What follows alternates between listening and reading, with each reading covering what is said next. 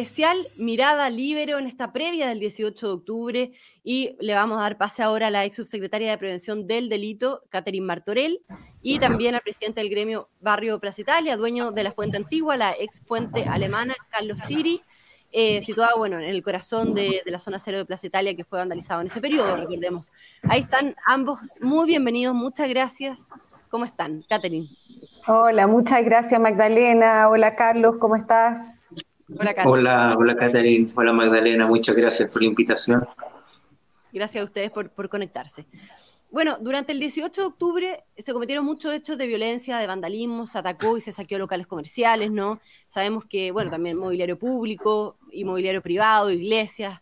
Bueno, y uno de los afectados justamente fuiste tú, Carlos eh, Siri, en tu, con tu restaurante Fuente Alemana, que sufrió de carne propia la, la violencia secretaria de Delito en ese entonces. Quiero partir por ti, quizás preguntarte eh, cómo, cómo se vivió este 18 de octubre de hace tres años atrás y qué fue lo que sucedió realmente. ¿Cómo ves el estallido y sus consecuencias, digamos, tres años después? Bueno, la verdad es que fue un momento muy difícil. Eh, hay mucha gente que dice que era posible esperar que algo así ocurriera. La verdad es que a mí me parece que eso es de mucha soberbia, porque en la realidad lo que ocurrió es que no estábamos viendo que una situación como esa, ese nivel de violencia podía ocurrir.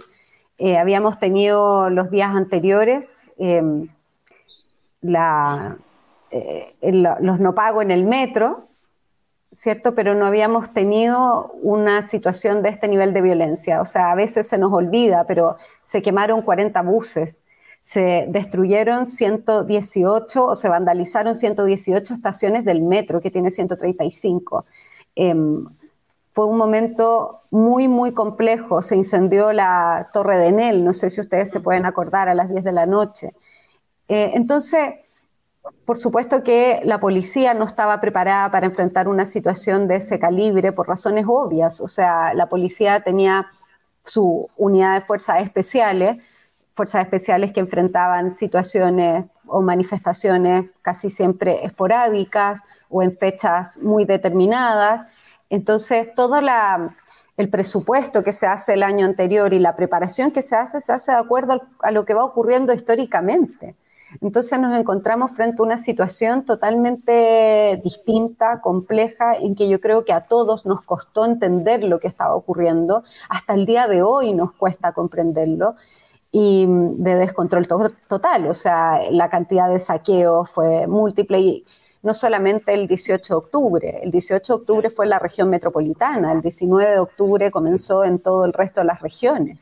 Y nos empezamos a acostumbrar a ver unas imágenes de violencia brutales que antes eran absolutamente intolerables para nosotros. Y creo y tengo la esperanza y hoy día veo que la sociedad ya no está de acuerdo con este tipo de manifestaciones. No lo digo porque lo haya dicho la academia, sino porque uno se da cuenta de que las personas se cansaron de la violencia por violencia, porque hoy día finalmente uno se da cuenta de que no eh, en estos hechos de violencia solo hay delincuencia, no manifestaciones legítimas como si las hubo en un minuto, cuando se genera esta tormenta perfecta, digo yo, en que en que aparece esta violencia, pero acompañada de esta violencia sale mucha gente con legítimas demandas históricas, muchas de ellas, a acompañar este momento. Pero hoy día, hoy día lo que vemos es, y cuando lo vemos, es eh, violencia y delincuencia pura y dura. Mm, claro, y eh, eh, ha variado la opinión pública en, en, ese sentido, como bien lo dices tú. Catherine. Eh, pero Carlos, me gustaría preguntarte a ti también, ¿cómo lo viviste? Sabemos que como empresario y como persona tú lo pasaste muy mal, eh, producto de la violencia en el sector durante, eh, bueno, esa época. Y, como decía Catherine, no solo el 18 de octubre, sino que se extendió por un largo periodo de tiempo respecto a, la violencia en el sector, a la inseguridad, en fin. ¿Qué fue lo que sucedió con la fuente alemana en el estallido? Sabemos que fue vandalizada, como decía yo, también golpeado en su ingreso. ¿Y cómo están hoy? Carlos, cuéntanos como locatarios de la llamada zona cero, digamos, en qué situación se encuentran, de qué modo los ha impactado esta violencia vivida en, el sector en términos de seguridad, en términos de venta, en términos de clientes, porque a partir del 18 de octubre sabemos también que había caído eh, alrededor de un 80% eh, las ventas. bueno, ¿cómo están ahora? Bueno, eh, mira, siempre recordar esto no es nada agradable porque, a ver, nosotros ahí en el barrio de Plaza Italia siempre estuvimos acostumbrados a tener eh, manifestaciones, eh, era algo normal, pero eran manifestaciones como se diría bien portadas, porque no se trataba, no, no, no, no, atacaban a las personas, no, no, no destruían mobiliario público ni nada de lo que vimos hoy día, y menos andar saqueando locales o lo que fuera.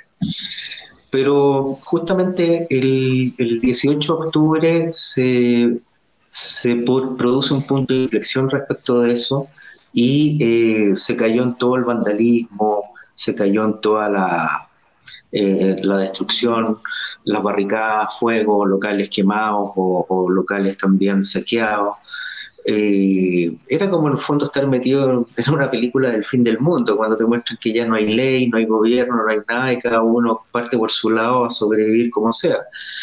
Entonces, es algo que la verdad que es súper chocante porque uno no entiende cómo está sucediendo esto, o sea, ¿qué podría justificar algo así? Y por otro lado, uno, uno también siente temor, pues, porque en el fondo aquí uno va entonces a lo que, a lo que venga, digamos. O sea, no, no, no, no hay un Estado de Derecho, no hay nada, es como si todos los contratos eh, sociales se hubiesen roto de una. Entonces, no, la verdad es que uno no sabe cómo, cómo enfrentar esto y en definitiva tú te preparas para lo peor nomás. Eso es lo que va pasando. Otros, otro, no sé, saldrán, otros se, esconden, salen, eh, arrancando. Eh, pasan distintas cosas, hay distintas formas de enfrentar algo así cuando uno se ve eh, puesto en, un escenario que, que es totalmente eh, como si fuera ciencia ficción para, definirlo de esa forma. Bueno, y ahí, perdón, dime. Claro, no, hoy tres años después, digamos, ¿cómo, cómo estás tú? ¿Cómo estás tú? ¿Cómo está el sector? ¿Cómo está el restaurante? ¿Cómo, cómo se encuentran, digamos?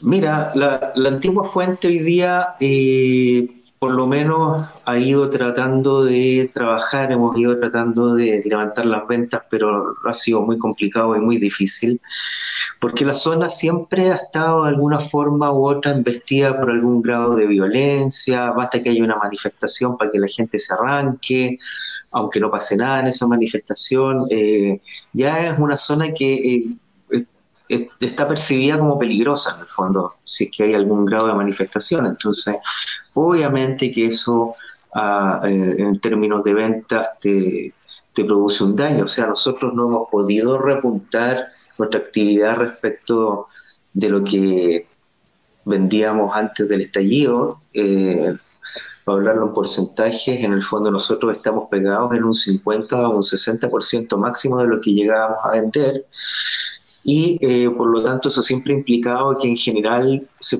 se traduce en pérdidas más que estar de repente en línea de flotación, por decirlo de alguna forma. Entonces, eso no solamente a mí, sino que a todos los locatarios de la zona. Y como te digo, eh, ha sido re complicado porque también me imagino que nosotros no, no, solamente hay que hablar aquí de lo que de lo que trabajamos en la zona, sino que también de nuestros vecinos que son los mismos residentes.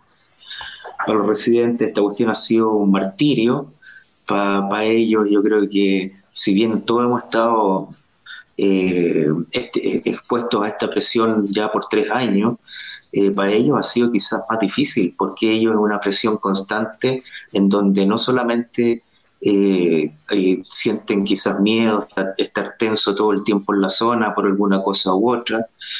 Eh, también han perdido en el fondo el, valor de sus patrimonios, que son sus propiedades, gente de clase media. Entonces, es re complicado porque en el fondo uno está metido en un tema donde tienes daños patrimoniales inimaginables para ti, eh, y que te están golpeando al final el día a día porque no te alcanza la plata para esto, para lo otro, hay que pagar cuentas, etcétera. Y eso es tanto para los residentes como para los locatarios. Mm. Es para todos por igual aquí. Ahí sí que hay justicia social. la embarrada repartida en partes iguales. Pero, pero como te digo, esa es la realidad que se vive día a día. ¿Y por qué, por qué no se controló esta violencia? Catherine, te lo pregunto, ¿qué, ¿qué, pasó que no se logró restablecer el orden público? Porque así como Carlos nos cuenta su situación, digamos, se produjeron muchos incidentes, tú lo decías, no solo en Santiago, ¿no? en varias regiones del país, eh, que afectó a, muchísima gente. Em, a tres años del estallido, Catherine, ¿crees que se cometieron errores en la conducción de, la crisis de la violencia? ¿Cuál fue el aprendizaje, no? O sea, yo creo que aprendizaje mucho. Eh, respecto a los errores es súper complejo porque definitivamente el, principal error y el mayor aprendizaje es que no estábamos preparados. No teníamos la capacidad de, prever una situación como esa y quedó al descubierto todas las debilidades que teníamos. Em, fue sumamente complejo para carabineros. Carabineros tenían en esa época en fuerzas especiales 1.500 carabineros máximo y de un minuto a otro, o sea, hoy día, por ejemplo, vemos que van a, van a salir 25.000 carabineros a cuidar, ¿cierto? 5.000 en la región metropolitana. Y esa cantidad de carabineros, claro, los han ido capacitando, eso fue parte de un proceso. Pero en ese minuto no existía, no existía ni siquiera la cantidad de lagrimógenas suficiente, de equipamiento, de carros lanzagua. Em, por eso se tuvo que acudir en el fondo a una salida democrática de urgencia como es un estado de excepción de emergencia.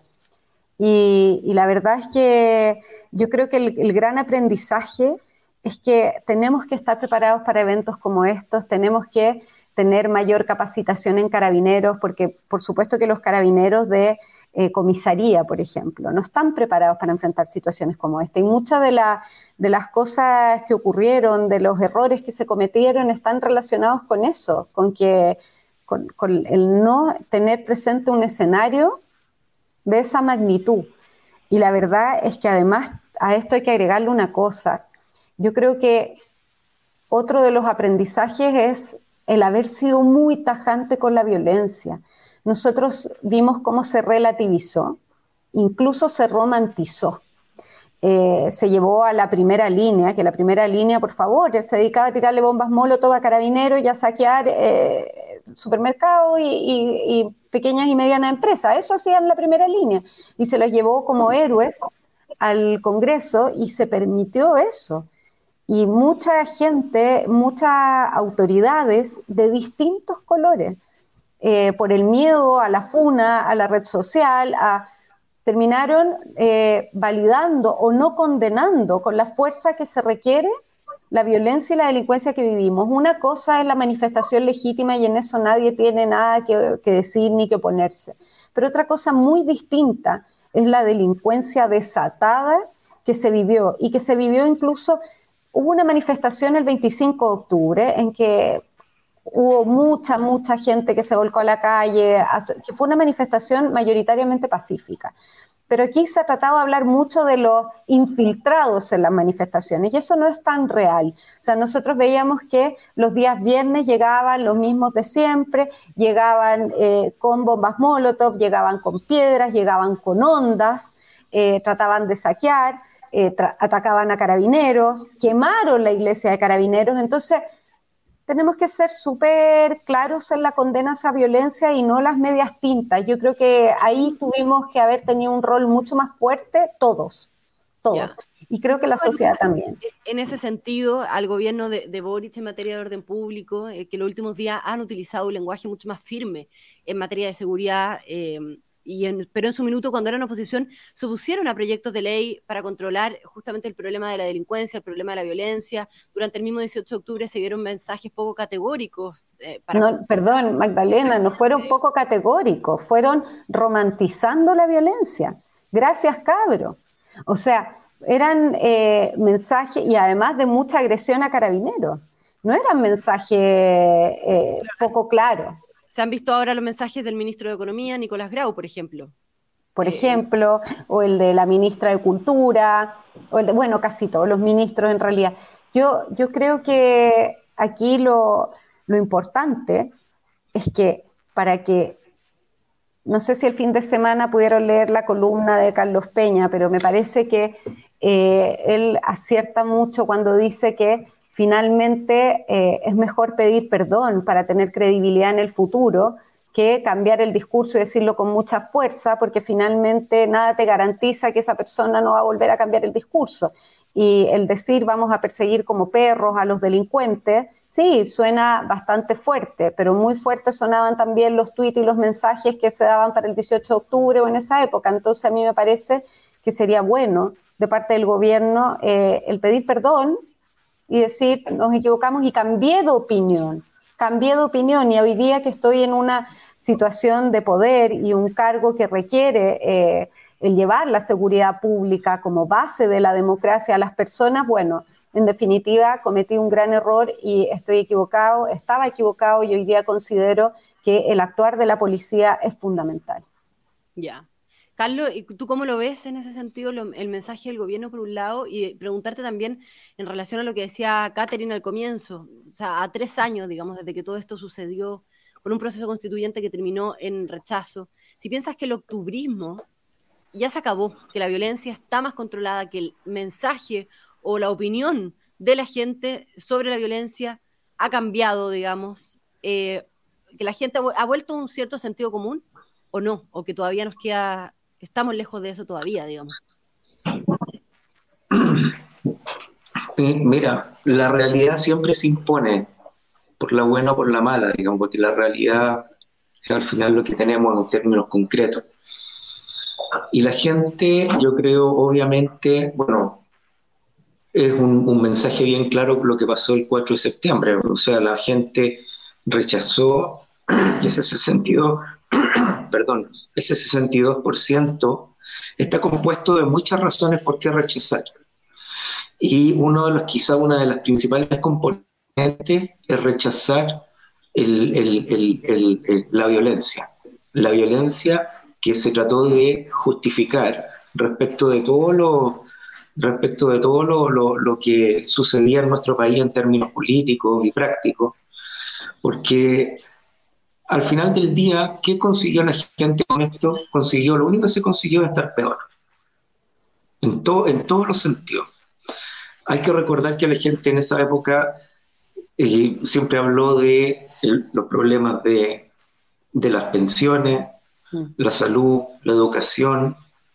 Todavía no se tocaba mucho el tema económico porque todavía la economía seguía con una inercia la vivienda, y como séptimo lugar estaba el, el famoso tema de la constitución.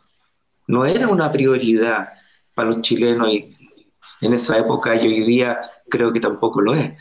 Pero en el fondo, el, el tema del octubrismo se va a mantener vivo mientras la clase política y digo desde, desde, lo, desde la extrema izquierda hasta, hasta, hasta, el, hasta el otro lado, en la derecha también, hasta el fondo de la derecha, eh, no, no, no, esté clara y sea un, un, círculo cerrado respecto de no más violencia. Porque, mira, aquí la gran falla que tiene nuestro sistema no es ni la constitución, no es nuestro sistema político, no es nada de eso. Todo está fallando acá y los tres poderes fundamentales, que es el poder legislativo, el, judicial y el poder administrativo, que es el gobierno, eh, mira, tienen todas las herramientas para que esto no suceda. Por lo tanto, son las personas las que están no manejando bien este, este, este vehículo en el cual vamos todos arriba. Los que están en la cabina piloteando, en el fondo, eh, son los que no lo están haciendo bien, porque las herramientas están. Y, esto habla mucho de, primero, que las personas al parecer no entienden que los cargos tienen cierto grado también de responsabilidades con lo bueno y con lo malo. Uno tiene, uno cuando está en un cargo tiene que, no sé, pues si yo soy gerente de mi empresa, yo tengo que ser parte de las utilidades y la felicidad de que la empresa sea próspera y cuando la empresa está mal, también tengo que serme responsable de las pérdidas y, de los daños que se están causando y tengo que revertirlos a toda costa. Entonces, yo, yo veo eso, yo siento eso, perdonando, Catherine, porque nosotros hemos estado en otras reuniones, pero yo pienso que el gobierno de Sebastián Piñera solamente implementó al final estrategias que fueran para poder ir pasando esto, porque así también algo se hacía, pero nunca se fue firme, nunca estuvo el apoyo político, incluso de la misma derecha, un apoyo cerrado, no estuvo también la, la centroizquierda también en un, en un, tema cerrado respecto de la violencia. Y bueno, ¿para qué vamos a hablar de la extrema izquierda? O sea, ahí no hay nada que decir, pues, porque para ellos esto es su herramienta. Eso es lo que yo veo. Entonces, el tema del octubrismo, yo creo que, mira, el 4 de septiembre se produjo un punto de inflexión que no se esperó y fue fuerte. Pero, eh, y también seguramente hay que ver qué va a pasar estos días, mañana específicamente, con todo este tema de la violencia, pero esto no se ha acabado, esto no se ha acabado porque Chile no es, eh, eh, como decirlo, no es Santiago, Chile justamente, y si vamos a la macrozona sur, ahí estamos hablando de muertes constantemente, por temas de terrorismo. Estamos hablando en un norte totalmente descontrolado con la migración, no sé, aquí entra cualquier persona. Entonces, ¿sabes qué? Eh, yo siento que justamente las personas que están ocupando los cargos no son las que corresponden. Perdón, que me parece un mensaje. Y el octubrismo yo creo que está todavía y ahora, nada, debe estar en su plan B. Ahora, ¿cuál es el plan B?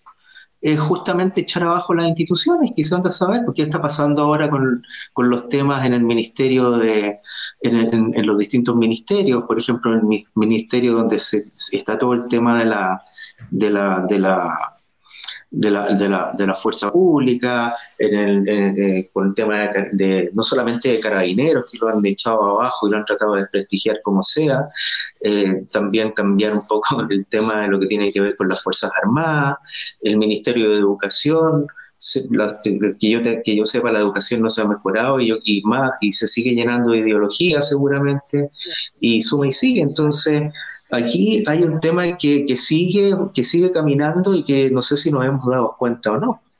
Eso. Muy bien, nos tenemos que despedir por tiempo, eh, pero tú dices, Carlos, muy claramente el octubrismo no se ha terminado, ¿no? Que es un proceso que sigue. Catherine, no sé si quiere agregar brevemente algo para, despedirnos.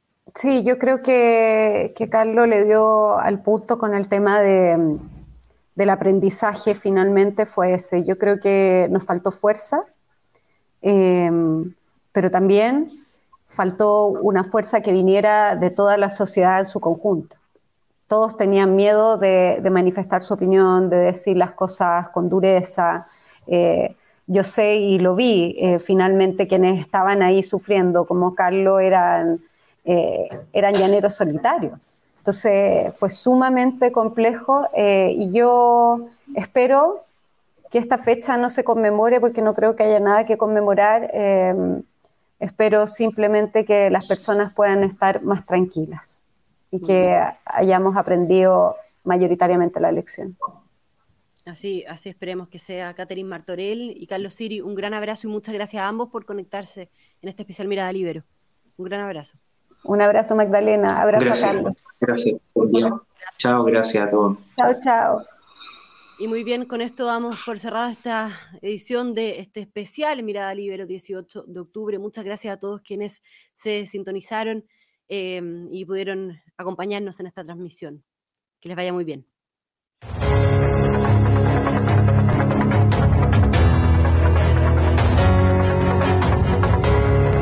El Libero, la realidad como no la habías visto.